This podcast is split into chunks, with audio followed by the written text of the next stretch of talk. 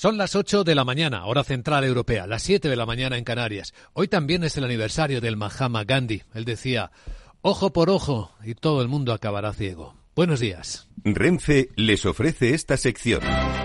Dicen los futuros que las bolsas de Europa van a abrir dentro de una hora con ganas de seguir subiendo más. El futuro del Eurostox viene arriba tres décimas, 12, eh, 13 puntos en los 4.671, animado por los buenos datos que dejó ayer en su cierre Wall Street. El futuro americano, por cierto, está muy plano, no da eh, expectativa de corrección de momento, está en los 4.950 puntos el SP500. Empieza a negociarse ahora mismo el futuro del IBEX 35 y lo hace con una mini subida de 11 puntos, es una décima en los 9.920.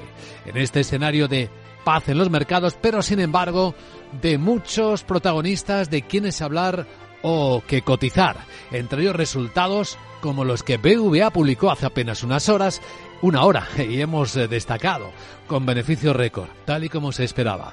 Ganó más de 2.000 millones en el cuarto trimestre, más de 8.000 millones en el conjunto del año. Programa de recompra de acciones, buen negocio en México, buen retorno en España y aumento de los créditos.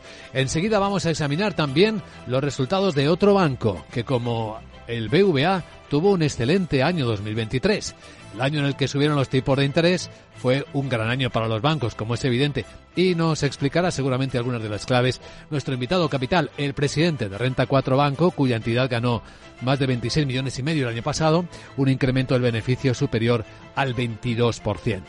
En la escena con la que despertamos este día hay mucha inquietud en España, bueno, en Europa, con lo que está ocurriendo en Francia con las protestas de los agricultores. Impiden la libre circulación de mercancías, derecho básico de la Unión Europea, están causando importantes pérdidas a transportistas y agricultores, sobre todo españoles, a quienes están atacando con violencia. Vamos a contar lo que hay al respecto, entre otras historias. Hoy en la gran tertulia de la economía nos van a ayudar a interpretar las noticias de la mañana y hay muchas más eh, una nueva contertulia, quien daremos la bienvenida. Es Loreto Gómez, es especialista y directora asociada en marketing y estrategia digital, junto con el profesor de economía financiera Miguel Córdoba y el abogado socio del departamento mercantil de Square Patton Box, Carlos Blanco. Renfe les ha ofrecido esta sección. Lauri, decidido. La despedida la hacemos en Gandía. Prepara el bikini. Lauri, que en Gandía vive el ex de Jesse. Que nos vamos a Málaga. Lauri, que no. Que dan mal tiempo a Bilbao, pinchos y party. Lauri, una cosita, que al final es despedida conjunta. Te hago administradora del grupo que no puedo más. En Renfe tenemos más de 1500 destinos para que siempre puedas llegar a donde quieras llegar. Nadie te da más. No todos los trenes son como Renfe. Renfe, tu tren. El broker CMC Markets patrocina las noticias del día. Y siguen jugando a la guerra los norcoreanos. Han vuelto a ensayar misiles balísticos que han caído en el mar amarillo, Miguel. Efectivamente, es el tercer ensayo de este tipo en la última semana y solo dos días después de haber probado varios misiles de crucero estratégicos desde un submarino hacia el mar del Japón. Un test que presenció el propio líder Kim Jong-un pero Seúl baraja la posibilidad de que el régimen exagerara la duración del vuelo, dicen más de dos horas, y no descarta que en vez de un submarino fuera lanzado desde una plataforma sumergida. Aquí en Europa la Comisión ha vuelto a pedir explicaciones a Francia por el bloqueo y ataques que sufren los transportistas españoles debido a las protestas de los agricultores galos y ha avisado de que tomará medidas si es necesario. Es la segunda vez que la Comisión pide explicaciones a Francia por este motivo en apenas medio año. Además, hoy el primer ministro galo va a presentar medidas para intentar calmar las protestas. El presidente Emmanuel Macron también va a plantear a la presidenta de la Comisión, Ursula von der Leyen, una serie de cambios en la política agraria, en particular las reglas de barbecho y la entrada de productos de Ucrania para poder salir de esta crisis. Y a ver qué deciden las organizaciones agrarias, Asaja, COAC y UPA, que van a ver cómo se defienden. Incluso no descartan seguir el mismo camino que los agricultores franceses, aunque anuncian que por ahora solo van a seguir de cerca la evolución y el impacto de las movilizaciones que está teniendo lugar en varios países europeos, en Letonia, en Alemania, también en Lituania. Además del mantenimiento de las exenciones fiscales para el gasóleo agrícola, los agricultores franceses piden la reducción de la burocracia y de los controles y también cambios en las políticas para impedir las importaciones de alimentos con ventajas competitivas en la producción. Una acusación que escuchábamos en voz del primer ministro galo Gabriel Atal y rechazaba el titular de Agricultura español Luis Planas. Estamos en la Unión Europea, por tanto, las normas de producción, de comercialización, son similares en todos los países miembros y todos los países miembros las aplicamos igual. Por tanto, no hay ninguna ventaja competitiva derivada por la aplicación de normas distintas. Las mismas reglas que se aplican en Francia se aplican en Alemania, en España, en Portugal, en Italia, en Holanda y en el resto de los Estados miembros. Por tanto, ahí no hay ninguna diferencia. La Confederación Española de Transporte de Mercancías cifra en unos 12 millones de euros las pérdidas diarias provocadas por las protestas de estos agricultores. Y en menos de una hora sabremos más cosas de cómo va la economía española, porque el Instituto Nacional de Estadística va a publicar lo que creció en el conjunto del año pasado. Después de que el Gobierno haya estimado que estará en torno al 2,4%, menos de la mitad del 5,8% registrado en 2022. También conoceremos la estimación preliminar del PIB de la eurozona en el cuarto trimestre, que de ser negativo confirmaría la entrada en una recesión técnica tras la contracción del 0,1 en el tercero. Otro dato que conoceremos hoy también en España es el indicador avanzado de IPC de enero después de que la inflación cerrase el ejercicio pasado en el 3,1%. Pues a ver si se va frenando la inflación. De hecho, la Asociación de Líneas Aéreas está pidiendo al gobierno que no respalde la subida de tasas aeroportuarias de, de AENA. De casi el 4,1%, ya que perjudicaría el tráfico en España y por ende al turismo. La patronal se teme que se apruebe hoy mismo en el Consejo de Ministros.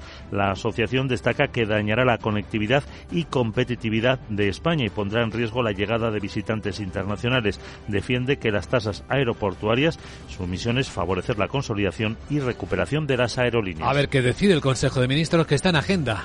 La agenda de Sara Boto. La Sara, muy buenos días. Muy buenos días, te recuerdo que hoy es martes y te cuento que el FMI presenta una actualización de su informe sobre perspectivas económicas globales. En España el INE adelanta el crecimiento de la economía española del conjunto de 2023 y el indicador avanzado del índice de IPC de enero. También conoceremos la estimación preliminar del PIB de la eurozona. Alemania, Francia y Portugal. Además en la eurozona se divulgan los índices de confianza empresarial y de los consumidores de enero. En Estados Unidos comienza la reunión del Comité Federal de Mercado Abierto de la FED y se publica el índice de precios de la vivienda de noviembre y la confianza del consumidor de la Conference Board. Bueno Luis Vicente vamos a escuchar ahora al presidente de Renta 4 para que nos cuente los resultados y cómo ve la economía nacional. Para irme te dejo un consejito de martes y es que aunque con implante o sin implante de Sara no te apartes. Jeje. Chao. Chao, gracias querida Sara. Feliz día.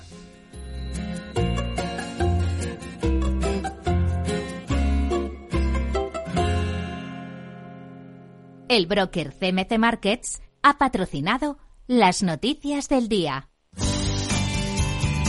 Y ahora un vistazo al tráfico en conexión con la DGT. Jaime Orejón, muy buenos días. Muy buenos días. Hasta ahora pendientes de un accidente que está complicando el acceso a Madrid por la 2 a su paso por San Fernando. Al margen de este accidente destacamos complicaciones a esta hora las entradas A1 en San Sebastián de los Reyes, la A4 en Pinto A5 Móstoles, A6 en Las Rozas. También complicaciones en Barcelona en los accesos por la A2 a su paso por Pallella y San Joan d'Espí y la C58 en Moncada. En Valencia en la P7 en Torrent y Paterna en dirección Murcia en la 7 en Espinardo en dirección Almería y también complicaciones en la entrada Sevilla Capital por la 49 a la altura de Tomares.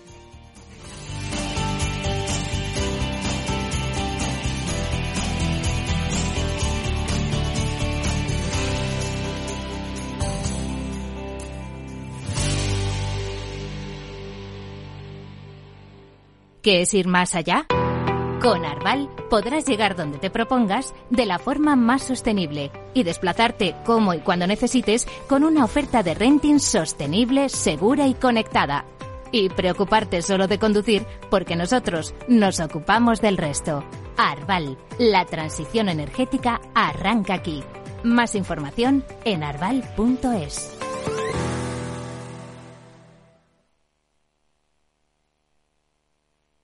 Capital Radio, 10 años acompañándote.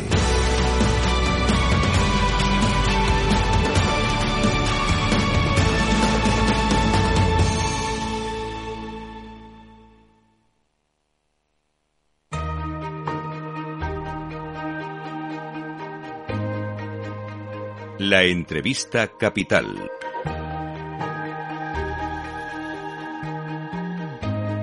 Luis Vicente Muñoz.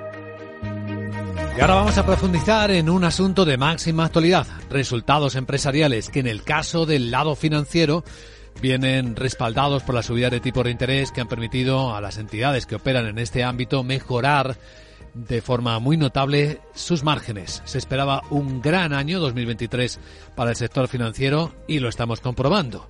Lo hemos hecho hace unos minutos con los resultados del BBVA. Lo hemos comprobado también, aunque hay diferencias, con el caso de Renta 4 Bancos, un banco especializado en inversión. Es diferente a los bancos comerciales. Su presidente, el presidente de Renta 4 Banco, don Juan Carlos Ureta, nos acompaña en directo en Capital Radio. Presidente, muy buenos días. Buenos días, Luis Vicente, y como siempre encantado de estar con vosotros. Un 22% de mejora de el beneficio de Renta 4 Banco en el año 2023. ¿Cómo definiría usted el año? Bueno, pues yo creo que ha sido un año muy bueno, ¿no? Yo creo que tenemos al final un banco, un banco especializado en las inversiones eh, y especializado en acercar la inversión a todos los ahorradores españoles. Y es un banco que tiene ya 125.000 clientes, que tiene casi 31.000 millones de activos de clientes eh, que han depositado la confianza en nosotros. Es un banco eh, que tiene un retorno sobre capital de casi el 19%, un nivel realmente muy alto entre la banca española y europea, que tiene un ratio de capital de un 18,6%, de nuevo un nivel realmente de solvencia elevadísimo y que es muy superior a, la, media de la banca española y europea. Y, sobre todo tenemos un banco con una confianza creciente eh, de los clientes. Y yo creo que eso es, es, es, muy importante, ¿no? Porque nosotros no somos un banco que pidamos a la gente que traiga su dinero para depositarlo en nuestro banco. Nosotros pedimos a la gente que invierta y, le decimos que le vamos a ayudar a invertir, le decimos que invertir es rentable y además es fácil y que además contribuye a, no solo a tener una rentabilidad, sino al bienestar de todos, ¿no? A través de la inversión, ¿no? Y, ese concepto no es fácil de, de, introducir en el mercado, ¿no? En un mercado que está como acostumbraba, que si yo te doy el 3, eh, el otro te da el 3,10, etcétera, ¿no? Ese no es nuestro, nuestro modelo, ¿no? Nuestro modelo es pedir a la gente que invierta, animar a la gente a que invierta y ayudar a la gente a invertir. ¿no? Esa parte de la filosofía nos interesa especialmente, porque como usted dice, parece que la competencia bancaria se centra en yo te doy a dar más rentabilidad o mejores condiciones, pero ustedes llaman la atención sobre otro elemento, el impacto que genera en la sociedad dirigir la inversión en una o en otra dirección. ¿Cómo lo hacen con sus clientes? ¿Cómo explican que hay algo más que la rentabilidad? Bueno, eh, lo primero que, hacemos es decir que invertir eh, es, importante y es, rentable y es fácil además eh, eh, invertir en sí mismo, ¿no? Luego, además la inversión tiene ese componente temático a veces, ¿no? De, estar en líneas que van, que normalmente lo es la inversión, ¿no? La inversión normalmente invierte en temas como infraestructura, en temas como educación, en temas como salud, en temas como tecnología, innovación. todos son temas muy vinculados al bienestar, ¿no? En general, ¿no? Eh, para nosotros es importante eh, fomentar la inversión en general, ¿no? Porque fomentando la inversión, pues sabemos que, lo que estamos haciendo es ir en una dirección de, además de futuro, ¿no? Es decir, al final también hay otro componente, no solamente la rentabilidad, es un componente en que el ciudadano, eh, las personas, ¿no? El ciudadano, la ciudadana, se quieren sentir, por decir así, ciudadanos, ciudadanas de, de, primer nivel, es decir, activos, es decir, involucrados, ¿no? Es decir, no, no es aquello de decir yo tengo mi dinero eh, al, al 3%. Es decir, yo estoy invirtiendo en el del tesoro, estoy invirtiendo en, tal compañía tecnológica, o estoy invirtiendo en tal fondo que resulta que luego se dedica a, la salud, etcétera, etcétera, etcétera, ¿no? Entonces, eh, ese componente para nosotros es muy interesante también, ¿no? Pero siempre partimos de lo que es la inversión, de eso que en España, como, como decía antes, ¿no? Cuando nosotros empezamos, pues realmente era, había muy poco inversor, ahora hay más, y siempre fomentamos mucho, eh, decir, a, como digo, a las personas, eh, te animamos a que inviertas y además te decimos, no es, no es, es fácil y, además eh, rentable y además va a ser muy satisfactorio en muchos sentidos para ti, ¿no? Viendo cómo se comporta el número de clientes que crece, viendo cómo se comporta la captación de patrimonio que también crece, pues sí confirma eso que usted eh, plantea, pero no solo en España, ¿no? Porque Renta 4 Banco opera en otros países de Latinoamérica. ¿Este mensaje también se recibe de la misma manera, con la misma conciencia que en España? Bueno, nosotros estamos en Chile, en Perú y en Colombia. la idea es la misma. Es verdad que ahí estamos en una fase de desarrollo eh, diferente, porque ahí estamos más por, todavía hoy por hoy en la intermediación, en el brokeraje de, bonos sobre todo y de, acciones con la plataforma online. En Colombia es algo diferente, pues somos fiduciaria. Y sí, la verdad es que el mensaje se recibe también muy bien, porque de hecho, pues ya estamos en, en, los tres países con una facturación, con unos ingresos de más de 10 millones de euros, ya eliminando el, el efecto divisa, 10 millones de euros, los hemos superado ya este año, y un beneficio en la zona de más de 3 millones de euros después de impuestos, ¿no? Eh, quiere decir que, bueno, que realmente, eh, y, cada vez creciendo más, ¿no? Es decir, eh, y, todo, todo indica que vamos a seguir creciendo, con lo cual, sí, allí todavía tenemos pendiente, y eh, está pendiente, ¿no? El desarrollo del mercado financiero, del sistema financiero, es un poco, es un poco diferente, aunque va avanzando muchísimo, pero todavía pues hay elementos como esto, lo que es la las finanzas corporativas o un poco el, capital privado, eh, etcétera, que existen ya, es decir, ya, se ha iniciado, pero están en niveles de desarrollo algo algo diferente al de España, ¿no? Es decir, pero pero bueno, eh, la verdad es que el mensaje es el mismo y la recepción es muy buena también, ¿no? Nos interesa mucho, don Juan Carlos Ureta, conocer su visión de este año 2024 que recién acabamos de comenzar, el año en el que los bancos centrales se espera que empiecen a bajar los tipos de interés porque van ganando la batalla a la inflación, aunque a costa de también perjudicar un poco el crecimiento económico. A efectos, a ojos de inversor, ¿de qué va a ser este año? Bueno, eh, la verdad que el mercado ha empezado como con un gran optimismo, ¿no? El año pasado por estas fechas había un enorme pesimismo, parecía que venía la, la, recesión global, etcétera, ¿no? Y ahora el mercado ha empezado con mucho optimismo, también por, eh, muy, muy basado en esa, ese cambio, ese giro que han dado los bancos centrales, la Fed y el Banco Central Europeo sobre todo, de pasar de decir voy a subir tipos a decir voy a bajar tipos, ¿no? Y eso eh, es un giro evidente. Eh, no puede haber puede haber debate en cuanto a cuántas bajadas de tipo va a haber, pero, pero es obvio que va a haber bajadas de tipo, entre otras cosas porque la Fed, por ejemplo, ahora mismo tiene los tipos de intervención en el 5,5 con, con la inflación al 3,5, ¿no? Al 3,4. Lo que quiere decir que realmente, eh, normalmente la Fed siempre ha dicho que quiere tener los tipos 100 puntos básicos por encima de la inflación, pero no 200, ¿no? Bueno, eh, el mercado está muy optimista y realmente nosotros tendemos un poco ahora mismo a, a ser algo más cautelosos, ¿no? Pero ¿por qué, no? Eh, es decir, ¿qué, cómo estamos viendo, cómo estamos leyendo el mercado desde el año 2021-2022, ¿no?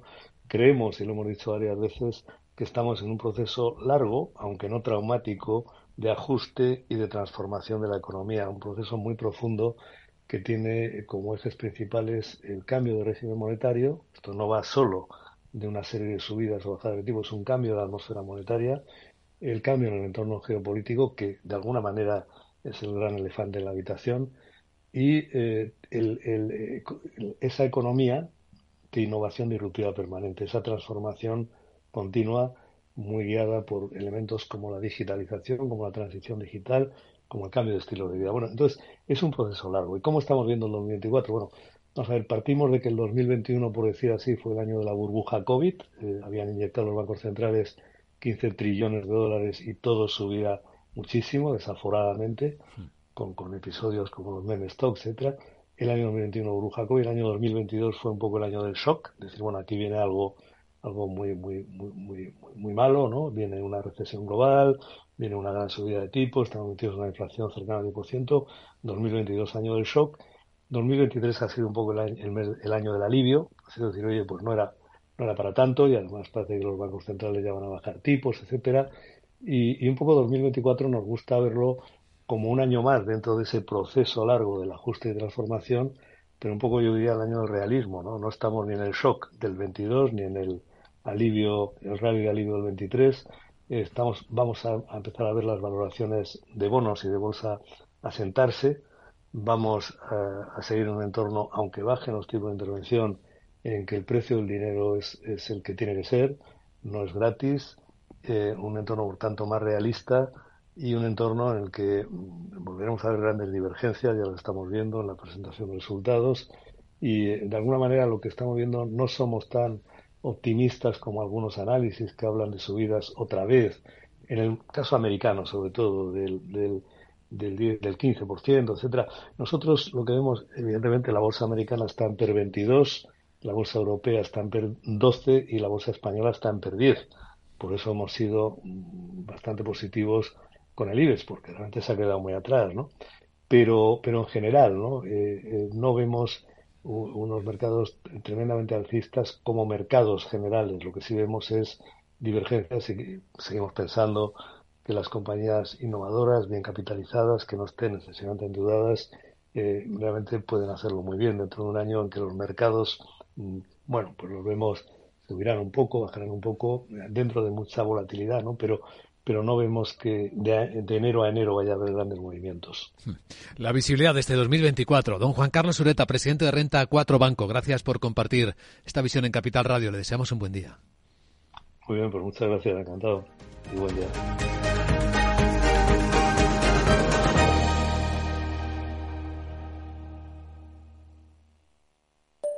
Mario, que eso de que no te da tiempo a pillar el tren. No te preocupes, que lo he mirado y hay un tren cada hora. Así que nada, salsero, duchita fría, cafetito para la resaca y ya te estás viniendo que está tu ahijao y toda su clase esperándote. Niños, saluda al Tito. ¡Tito! En Renfe tenemos la mayor frecuencia de trenes de este país. Nadie te da más. No todos los trenes son como Renfe. Renfe, tu tren. Si quieres adelantarte a los cambios económicos, digitales y empresariales, escucha After Work. El programa de Capital Radio para profesionales, pymes y emprendedores que te ayudará a entender el momento presente y a tomar decisiones para el futuro inmediato. De lunes a jueves, de 7 a 8 de la tarde, con Eduardo Castillo.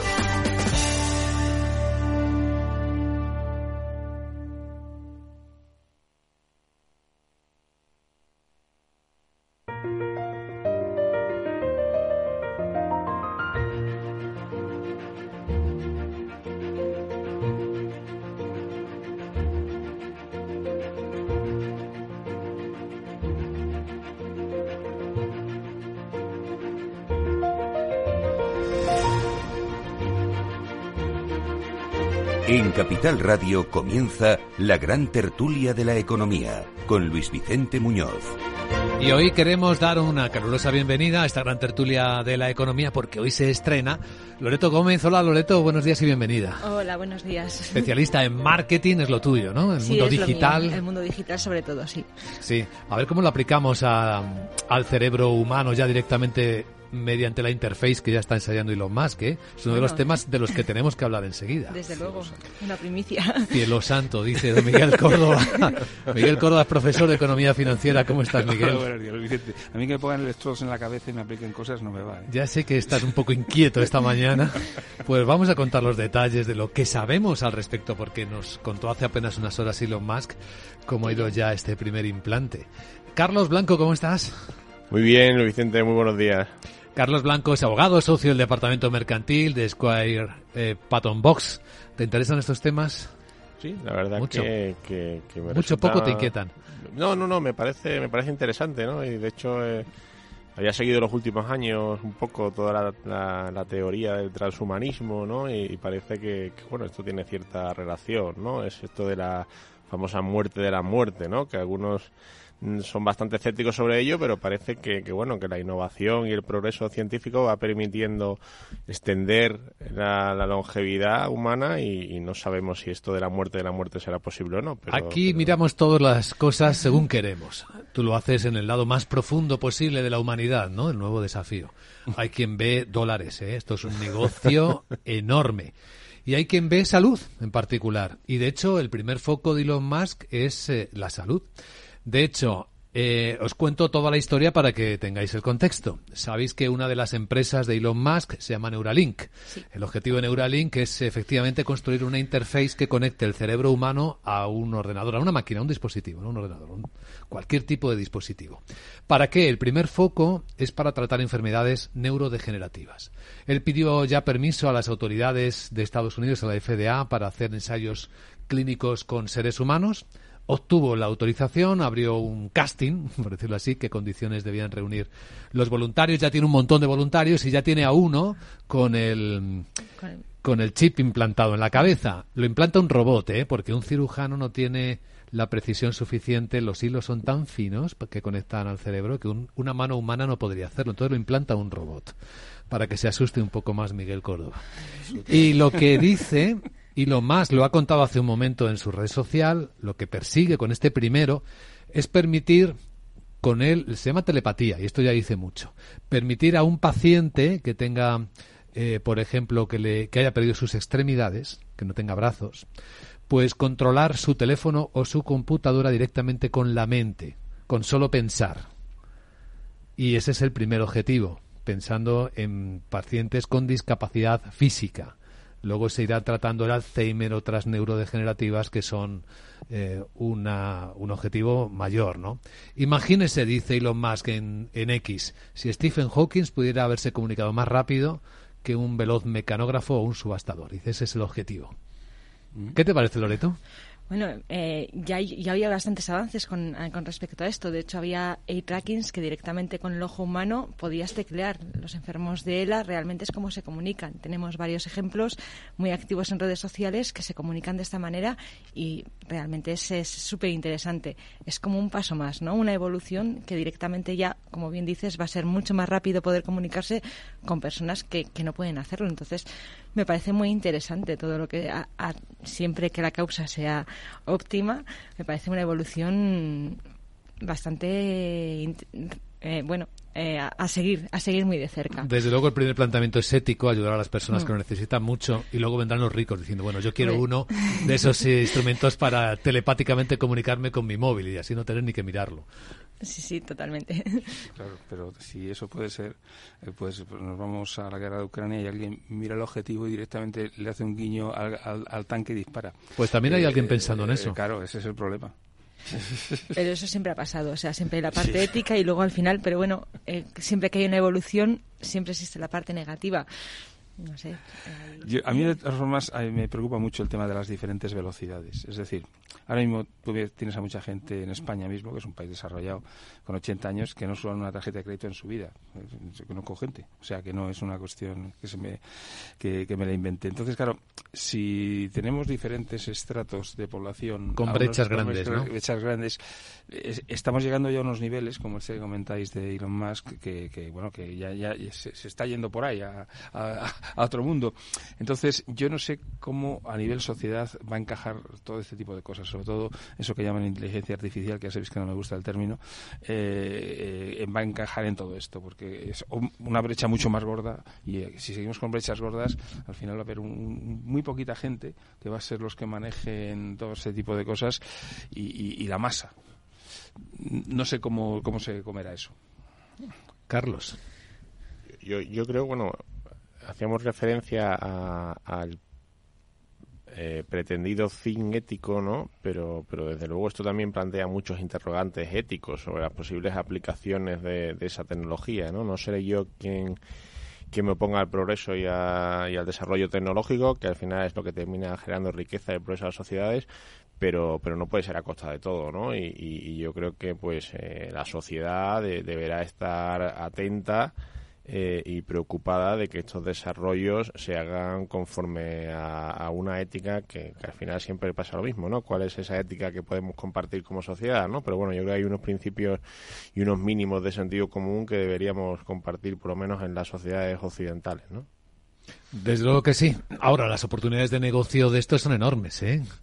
Sí, pero, pero, muy restringidas para determinado. Claro, el tema tecnológico tiene muchísima restricción. Es decir, que tienes que tener unos medios tremendos para hacer eso.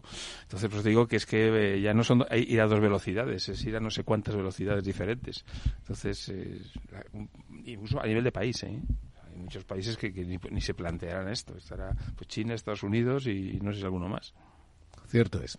Bueno, pues esta es una de las historias quizá más estimulantes de la mañana. Otras noticias nos traen resultados de empresas. Habéis visto, por cierto, los del BVA, como esperábamos, récord, récord de beneficios, récord de resultados. El año 2023 fue el año de los bancos, gracias a la subida de tipos de interés. ¿Sabéis cuánto ganó el BVA el año pasado? Más de 8.000 millones de euros. Eso es histórico.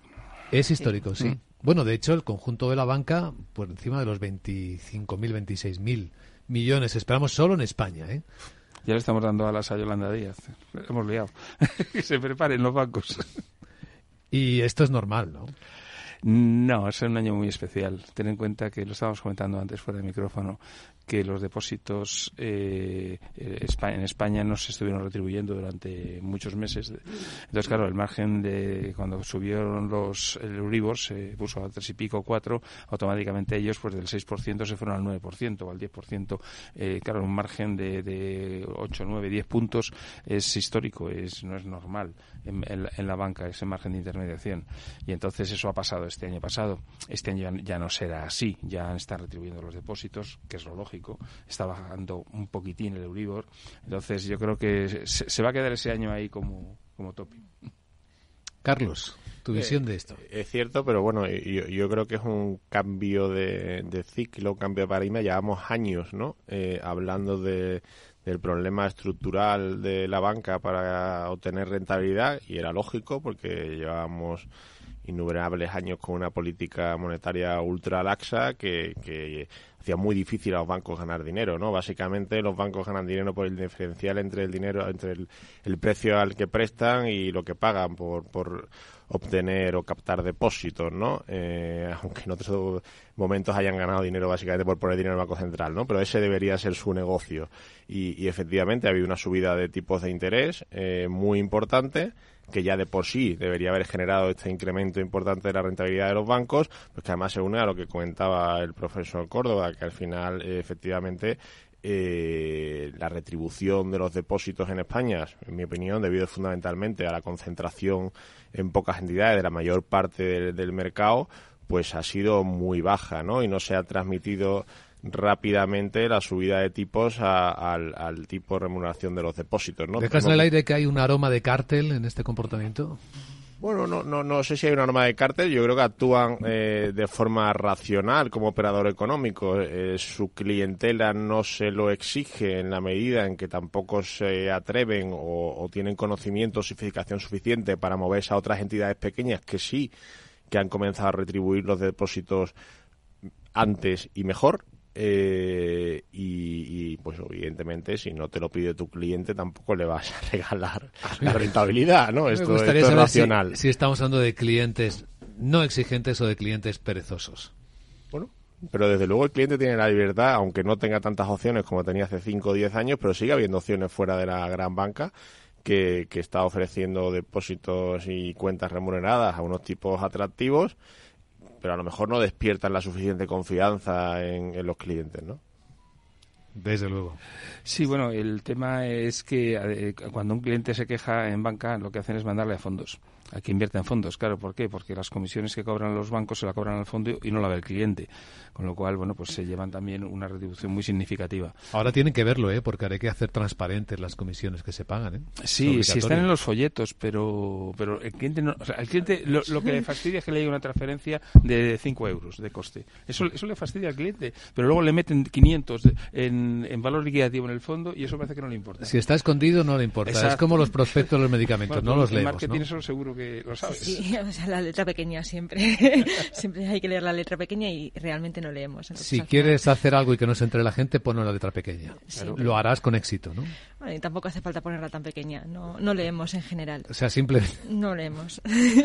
bueno, pues algo que hay que leer y es un elemento muy polémico. Junto con los resultados, BVA anuncia un un programa de recompra de acciones por 781 millones de euros. ¿Qué significado tiene que una entidad, en unas circunstancias como esta, eh, lance un programa de recompra de sus propios títulos? Pues ganar dinero, sencillamente. O sea, si tú tienes un valor contable a 0,7, a 0,8, eh, eh, bueno, pues las acciones están más bajas de lo que tiene la contabilidad. Compras las acciones, las amortizas y te ganas un 30%. Pues es, de, es de libro, esto es de, digamos, de toda la vida. Desde Wall Street hace 100 años. ¿Y esto a los inversores particulares e institucionales cómo les afecta? Los particulares ni se enteran. Y los institucionales, eh, bueno, mm, lo valoran y ven que tienen que hacer. Lo que hacen institucionales es no venderlas, porque lógicamente van a subir.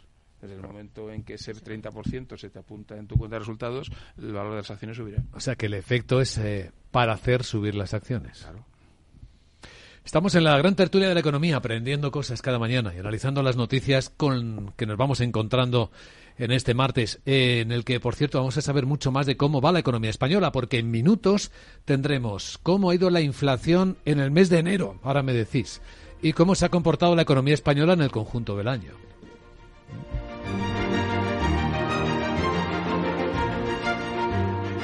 Estás escuchando la gran tertulia de la economía. Luis Vicente Muñoz.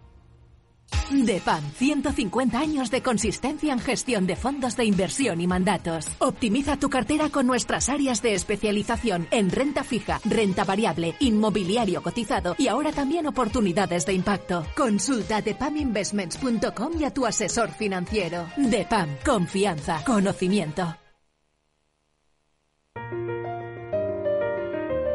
La gran tertulia de la economía, solo en Capital Radio.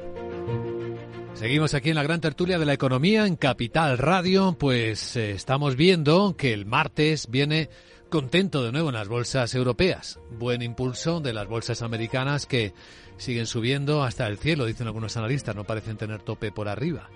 Dos décimas arriba viene el futuro del Eurostox, que está en 4.668, pero el futuro del IBEX, eh, más flojo que el resto de los europeos, se acaba de dar la vuelta, empieza a bajar cuatro puntillos. Es muy poco, ¿eh? pero está en los 9.910. El americano, después de las subidas de Wall Street, viene ya apuntando un poquito de recogida de beneficios. Una décima de bajada el SP está ahí en los 4.948 puntos, según veo en las pantallas de XTV. Si inviertes en bolsa, esto te interesa. XTB, tu broker con más de 15 años en España, tiene la mejor tarifa del mercado para comprar y vender acciones y ETFs. No pagues comisiones hasta 100.000 euros al mes. Si inviertes en bolsa o quieres empezar, más sencillo e imposible. Entras en xtb.es, abres una cuenta online y en menos de 5 minutos compra y vende acciones sin comisiones. Además, con atención al cliente las 24 horas del día. ¿A qué esperas? Miles de clientes ya confían en xtb.es. Un broker, muchas posibilidades. xtb.es. A partir de 100.000 euros al mes, la comisión del 0,2%, mínimo 10 euros. Invertir implica riesgos. Pues sí, en minutos tenemos a, las 9 de la mañana en punto. Los datos de la inflación es el dato adelantado del mes de enero. No hemos acabado enero, pero ya sabemos más o menos cómo se han comportado los precios.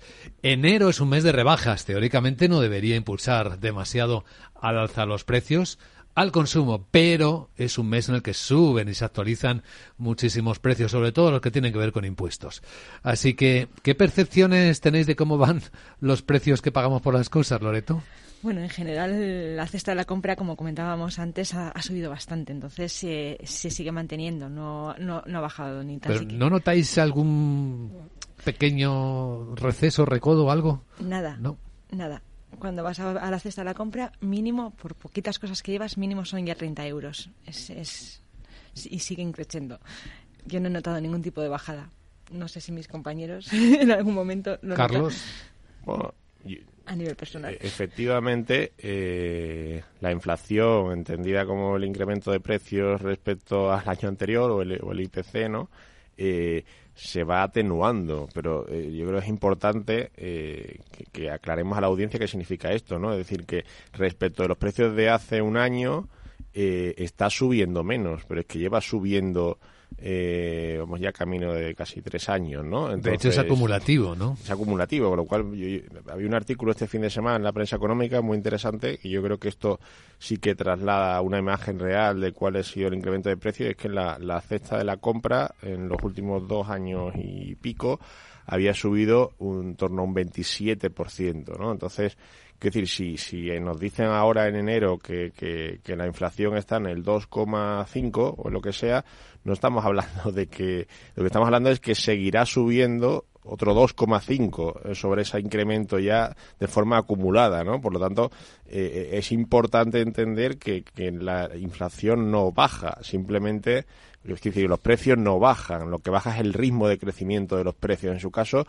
y, venimos de un incremento acumulado eh, extraordinario, ¿no? Entonces, y que está haciendo mella en la capacidad adquisitiva de los españoles, que por un lado se enfrentan a este incremento extraordinario de los precios y, por otro lado aquellos que estén hipotecados o, endeudados al incremento de los tipos que afecta también a las cuotas que tienen que pagar y aunque haya habido determinadas eh, limitaciones legislativas al incremento de las rentas, pues bueno, por, por un lado eso tiene eh, el efecto que tiene, retira además oferta del mercado, por tanto, eh, la realidad es que la capacidad adquisitiva de los españoles se ha visto muy mermada en los últimos años, ¿no? Sí, sí. Ahora, yo, a nivel de lo que comentabas de hipotecas, eh, creo que estamos ya en una meseta. Yo creo que, que, no va a subir más los tipos de interés. Probablemente incluso, pues, mejor a mediados de año empiecen a bajar un cuartillo, empiecen a intentar, eh, en función de cómo evolucione la inflación, porque sí es cierto que, aunque haya sido de forma agónica, digo agónico porque, porque han estado poquito, un cuartillo, un medio, punto. Y claro, el problema está en que los tratamientos de choque, pues, les dan miedo y entonces eso ha provocado que efectivamente pues se alargue mucho más tiempo el periodo este inflacionista. Pero ya yo creo que los de las hipotecas bueno, pues van a tener que pagar, oye, están pagando el 3 y pico, el 4%, pues son tipos normales. Yo los he visto con dos dígitos, o sea que, creo que pagar un 3 y pico, un 4% por crédito, que no se quejen, que es, es, lo normal. Lo de los tipos negativos ha sido una locura, que no, que, no había ocurrido nunca. Una anomalía histórica. Una anomalía histórica completamente. Esos siete años ha sido, creo que un error tremendo del Banco Central Europeo, que parece mentira que antes quería que provocara inflación ¿eh? y no lo conseguía y luego cuando se produce la inflación tampoco ha conseguido pararla a tiempo, con lo cual la política monetaria del Banco Central Europeo no ha sido precisamente muy acertada. Entonces, eh, eh, ahora mismo en el tema de los alimentos, pues yo lo estaba comentando después fuera de micrófono, y es que al final, vamos a ver, hay grandes colectivos de, jubilados, de gente que tiene muy poca capacidad de consumo, que al final te consumen 20, 30 productos, básicamente, y son de cesta de la compra. ligar al IPC con 475 productos, las subidas, lo que hace es atenuar el efecto. Dice, no, ha subido un dos y medio, un 3. Eh, sí, claro, pero es que tienes ahí tropecientos mil artículos que no, que, no consumes. Eh, entonces, Quieres decir que el impacto real es más fuerte en la población de lo que dice el número, ¿no? Claro, porque consume bien el aceite, se ha multiplicado casi por tres el precio. Quiero decir, claro, y, y, eso no se tiene en cuenta, ¿no? Porque como hay 475 productos, el aceite influye en menos del 1%. Pues evidentemente está atenuado. Ah, eh, es norma también europea, el IPC armonizado. Es decir, que no es que estemos fuera de la norma. Lo que pasa es que eh, eh, tendría que existir dos tipos y, por ejemplo, las pensiones si se actualizan deberían actualizarse con esos 20, 25 productos y no con 475 que no consume el jubilado. Pues imagínate, un 20% de subida. Pues ya, claro, pero es que... Porque es lo que está... ¿Cuánto no, sube el aceite no, no, demos ideas, no demos ideas. No demos ideas, pero a ver, esto, esto es serio. Un 300. Porque, claro, estamos pensando que las cosas son de una manera que no son, eh, que nos impactan de una manera que no es real. Es decir, la estadística se utiliza muy bien para engañar a la población o distraer a la población sobre el impacto real que está suponiendo el cambio en la economía. cuando yo era estudiante, ahora creo que ya no está, eh, uno, uno, de los componentes que me chocó cuando estudiaba el IPC es que los cartuchos de escopeta formaban parte del IPC. ¿De la cesta de la compra? Eh, no, del IPC, con los 400 y pico brutos. Y claro, yo decía, pero bueno, ¿cuánta gente se dedica a, pegar tiros? Aunque tenga poco peso, ¿no? Exactamente. que era mínimo, pero... Claro, claro. No, pero, pero que, que existían multitud de cosas que, que, eso a la gente normal no, no, no, no, lo usa, ¿no? Y eso, eso no es bueno, ¿eh? No es bueno. Pero bueno, una opinión. ¿Qué opinas, Loreto? Bueno, yo como consumidora al final lo notamos. Al final en el bolsillo, al final de mes, está costando mucho llegar a final de mes. Entre el subida de la hipoteca, el, la cesta de la compra y ahora que la nómina de enero es un pelín más baja, aunque nos la hayan subido con cambios de, de eh, digamos, retributivos y demás, pues llegar a fin de mes eh, está siendo complejo. Pero la pregunta es, ¿qué estamos haciendo? ¿Mantenemos el ritmo de gasto? ¿Estamos tirando de ahorros? O estamos Yo por lo que he podido leer y por lo que me, me, afecta, realmente estamos tirando de ahorros. Ahora realmente la, eh, eh, digamos el poder eh, ahorrativo de, de, España está bajo mínimos. Entonces al final esto terminará pasando factura porque al final no, no conseguimos llegar a fin de mes. yo, yo, tengo una pregunta para vosotros porque cuando miramos si la inflación se modera o no se modera, quizás lo que nos interesa es cuándo termina de subir, ¿no? Cuando se queda en una zona mucho más baja. Y para eso habría que responder una pregunta. ¿Creéis que hay muchas empresas gente que aún no ha podido trasladar a precios todo lo que le han subido los costes? Es decir, que está todavía con márgenes más estrechos que antes de la inflación. Sí, claro, efectivamente, no, todas las compañías, dependiendo del sector y dependiendo del nivel de competencia de, su industria, ha podido trasladar totalmente eh, el incremento de precios, ¿no? Es verdad que todo el que ha podido lo ha hecho, pero hay determinados sectores y compañías que no se lo pueden permitir porque pueden, pueden perder el poder de mercado. eso es lo que metemos, sobre todo las pymes. Las pymes son muy débiles en ese aspecto. Sí, y aparte hay, eh, luego está el fenómeno de la globalización, ¿no? Que, que hace que, eh, bueno, pues mm, se compre producto fuera cuando es mucho más barato. Evidentemente, en los países occidentales hemos tenido estos fenómenos inflacionarios, pero tú te vas a países del tercer mundo y, bueno, pues allí realmente les da lo mismo, les pagan con un poco de arroz, o sea, que, ¿qué más da? Entonces, claro, eh, la competencia, cuando suben aquí los precios en Occidente, pues lógicamente el, el producto que viene de esos países, pues pues se puede comprar más. Y la Organización Mundial de Comercio siempre está en contra de los aranceles. Yo no estoy de acuerdo en ese tema. En Asia Pacífico se produce baratísimo y lo que no tiene ningún, ningún sentido es que nosotros pues, seamos más favistas que el Papa y digamos que, bueno, pues, oye, ¿qué le vamos a hacer? Entonces, claro, pues los productos que fabricas tú en Europa, pues resulta que, que están en una competencia desleal con, los, con nosotros, claro. Pues si los precios siguen subiendo y la economía no crece, estamos en un problema en términos eh, económicos se hablaría de, casi de esta inflación, ¿no? Pues miren, Francia acaba de publicar el dato de comportamiento de su economía. En el último trimestre del año, cero, estancada. El Banco de Francia tenía una horquilla muy abierta, puede ser más 0,2 o menos 0,2. O sea que sí que estaba esperando un estancamiento. Y está efectivamente estancada. Y con problemas internos, ¿eh? Porque habéis visto lo de los agricultores franceses son muy burros en Francia, lo hacen todo. Los sindicatos allí, la CNT francesa es, muy fuerte. Eh, bueno, es lo que hay. Lo que es muy fuerte lo del ministro francés, que dice que hay diferencias regulatorias en el mercado único y que eso... Sí, no, gente rarita tenemos en todos los gobiernos, sí. ¿Es justo que la Comisión Europea pida explicaciones a Francia en estas circunstancias? Es lo que está haciendo. Bueno, yo creo que la, protesta de, los agricultores eh, y de cualquier otro sector, en el marco de una democracia que reconoce el derecho de expresión, de manifestación, perfectamente lícita y legítima, también lo hemos visto en España, ¿no? Y, tengan o no tengan razón eh, en los fundamentos de lo que plantean.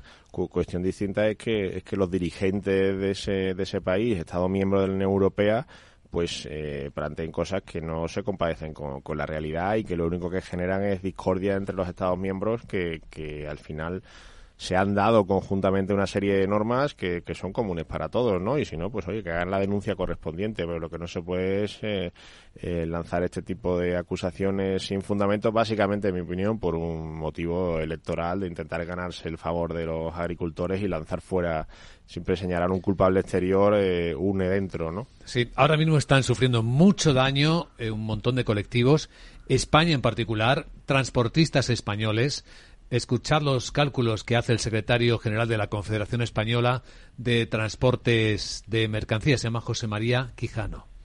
Nosotros tenemos una estimación que un vehículo parado en transporte internacional, solamente por la falta de actividad, puede estar rondando los 600 euros diarios. Si tenemos en cuenta que el paso fronterizo entre Francia y España hay una fluidez de unos 20.000 eh, camiones diarios, pues estaríamos hablando de cifras en un momento dado de 12 millones de euros diarios. 12 millones de euros que pierden cada día los transportistas internacionales españoles.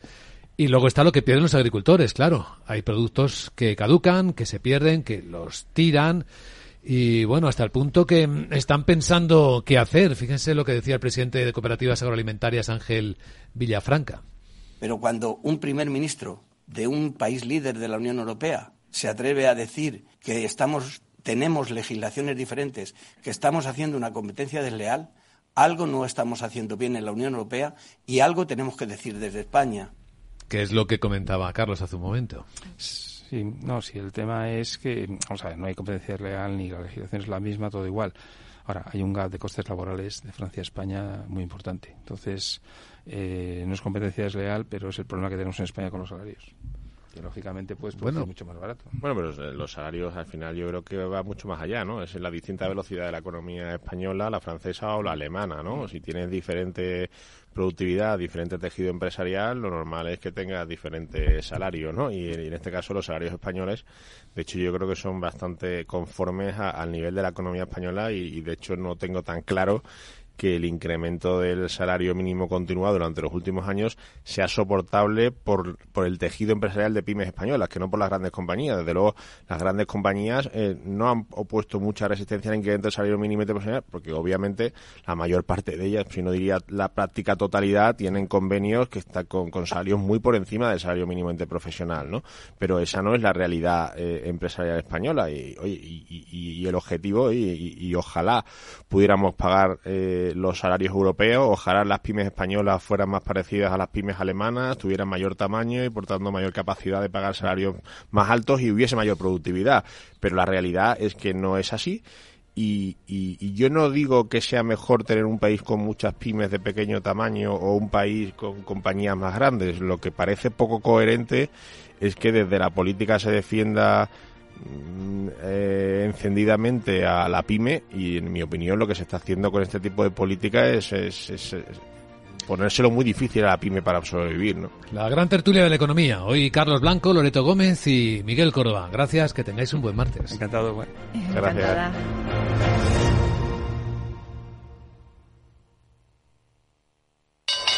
Inversor, compra acciones de bolsa. IBEX, DAX, Dow Jones y muchos más. Invierte en acciones y ETF sin comisiones hasta 100.000 euros al mes con XTB. Abre tu cuenta 100% online en solo 5 minutos. Un broker, muchas posibilidades. XTB.com. A partir de 100.000 euros al mes, comisión del 0,2%, mínimo 10 euros. Invertir implica riesgos.